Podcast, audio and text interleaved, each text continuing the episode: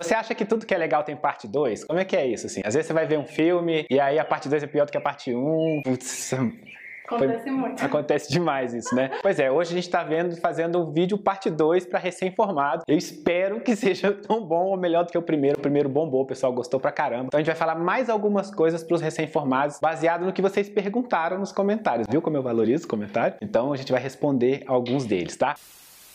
Uma pessoa falou sobre portfólio, isso é uma coisa legal da gente falar. Como é que você faz o seu portfólio de recém-formado, né? Então você não teve projeto ainda, como é que você vai fazer? Você quer procurar emprego num outro escritório? Bom, vou começar falando uma coisa que parece estranho, mas é importante. Se você está se formando, está fazendo trabalho final de graduação agora, e você está trabalhando em algum lugar, e esse lugar não vai te contratar, peça demissão. A não ser que você precise da grana, por que, que eu estou falando isso, tá? Porque mais vale a pena você fazer um puta trabalho final, tá? Bem legal, muito bom, colocar ele debaixo do braço e ir atrás de um escritório, porque é o trabalho que você fez na faculdade que é mais completo, tem mais desenho, tem mais capacidade projetual tal, do que você levar lá os seus trabalhos de projeto 2, projeto 3, projeto 4. Primeiro que eles são meio ruimzinhos, né? Vamos combinar, né? Tal. Segundo que o desenho não é grande coisa, porque nenhum desses projetos a gente vai em anteprojeto, executivo, raramente você vai nisso tal. E é isso que a pessoa quer saber se você dá conta de fazer. Então ali você só mostra mais a sua capacidade projetual não é o melhor. Se você tiver o trabalho final muito bem feito, é muito legal pro teu portfólio, tá? Lógico, dá para você juntar outros trabalhos para poder você ver como é que você evoluiu ao longo do processo e você levar isso para um escritório para poder conseguir emprego, tá? Outra coisa que é bem legal, eu tô falar com base na Lorena que tá aqui gravando os nossos vídeos, né? Já falei algumas vezes, Lorena é estudante de arquitetura, tá? E ela transformou o hobby dela no estágio. Lorena tem um canal no YouTube. Se você quiser conhecer o canal da Lorena, você vai clicar no link aqui embaixo, inclusive, tá? Pra poder conhecer o canal dela. Ela tá rindo ali, morrendo de vergonha. Mas o que acontece? Eu precisava de uma pessoa que sacasse de arquitetura e que pudesse trabalhar com a edição dos nossos vídeos, entrasse para nossa equipe. A Lorena juntou essas duas coisas ainda com o hobby dela, que é ter o canal, fazer os próprios vídeos, essas coisas todas. E muitas vezes esses hobbies te abrem portas, tá? Por quê? No final das contas, todo mundo é muito parecido. Fez os mesmos cursos, aprendeu Revit, sei lá o quê, tem as mesmas. Ainda que eu não precisasse, vamos supor que eu tô lá abrindo um escritório, contratando gente nova, mas tá todo mundo muito parecido, essas coisas podem ser diferenciais. Então isso é legal. E ela transformou o hobby dela numa coisa que vai bombar. A gente vai ajudar o canal dela a bombar já já. Você vai ver. Então isso é legal também. Essa coisa do hobby é interessante. Outra coisa é, eu já tinha comentado no vídeo anterior, de você fazer projetos sem cliente, né? Cara, o Lúcio Costa tinha isso, tá? E vendia na banca de jornal umas, umas revistinhas com projetos sem clientes. Então não fica com medo, que eu vi que algumas pessoas acharam que era meio estranho e tal. Não precisa ficar com medo não, que isso é legal, dá pra você fazer também. E aí tem uma coisa que eu descobri ontem. Olha só, se eu não sabia, pode ser que você também não saiba, né? Olha que eu sou conselheiro do CAL, hein? Aí um colega que dá aula comigo, que também é conselheiro do CAL, me falou sobre isso. Falou, Bruno, você fala tanto de ética lá no Arquiteto de Sucesso, dá um toque pro pessoal que te assiste,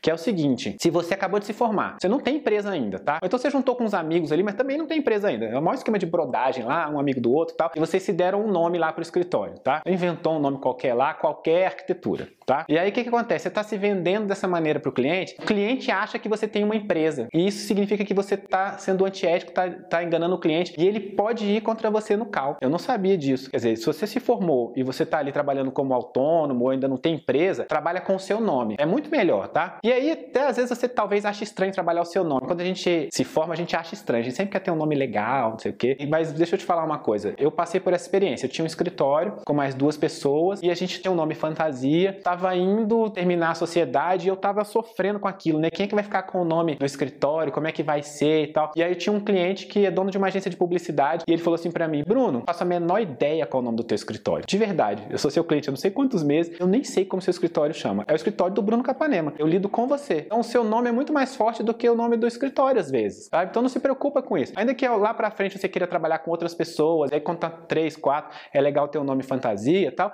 mas é só você trabalha o seu nome, não tem problema nenhum, tá? E as pessoas realmente vão lembrar de você. Aí você tem que se lembrar que a partir de hoje você é uma marca. Então tudo muda, tá? Sua postura, as roupas que você usa, as coisas que você faz no dia a dia. Suas redes sociais. Suas redes sociais. Cara, cuidado com o que você coloca nas redes sociais, tá? Pelo amor de Deus. Vive esse monte de cantorzinho aí que finge que canta e canta mal pra caramba e tem altos problemas depois nas redes sociais. Como é o nome do menino lá? Biel. Biel. Vídeo Biel, tá?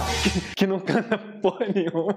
Mas teve maior problema lá nas redes sociais porque fica colocando um monte de coisa lá. Cara, já vi gente perder emprego por causa disso. Porque vai lá e fala o que quer e aí depois se dá mal em cima disso, tá? Eu já vi mesmo gente falando, cara, não vou contratar esse cara. Olha só isso aqui, o Facebook dele e tal. Então agora você é uma marca. Tudo mudou. Mudou o dia que você saiu do ensino médio, foi pra faculdade, você tava virando adulto. Agora você virou adulto de verdade. Se você trabalha com o teu nome, agora você é uma marca marca, toma muito cuidado com isso, tá? Ó, vou te falar uma outra coisa que é o seguinte: coisas que você aprendeu na faculdade de arquitetura e que você vai jogar no lixo. Nunca mais vai fazer, tá? A primeira delas é o seguinte: você agora tem prazo para entregar as coisas. Pelo amor de Deus. O cliente não é seu professor. Você não vai virar pro cara e falar assim: adia aí, ah, deixa eu entregar na semana que vem e tal. Ou então vai começar com aquele monte de desculpa. Ah, o cachorro comeu o projeto. Deu um raio aqui em casa, eu perdi tudo. Pega muito mal. Um monte de gente já acha que arquiteto é enrolado. Então isso você não vai usar para sua vida. Pelo amor de Deus. Você nem vai entregar também um negócio mais ou menos pensando que na próxima etapa você vai melhorar, tá? Eu sei que tem várias etapas de projeto, tudo, mas não vai fazer isso. Não entrega de qualquer jeito. É o seu nome que tá na reta. Outra coisa, organiza melhor o seu tempo. Quem vira à noite não é porque é legal. Ai, que massa, virar à noite é legal pra caramba, tudo não. Virar à noite é quem é desorganizado. Teve um momento na minha vida profissional que eu pensei assim, nunca mais eu trabalho depois das 6 horas. E aí vários colegas meus falaram, ah, até parece, é impossível, não sei o que tal. Aí o que, que eu comecei a fazer? Eu comecei a ampliar os prazos de entrega dos meus projetos e os clientes aceitaram, olha só. Cara,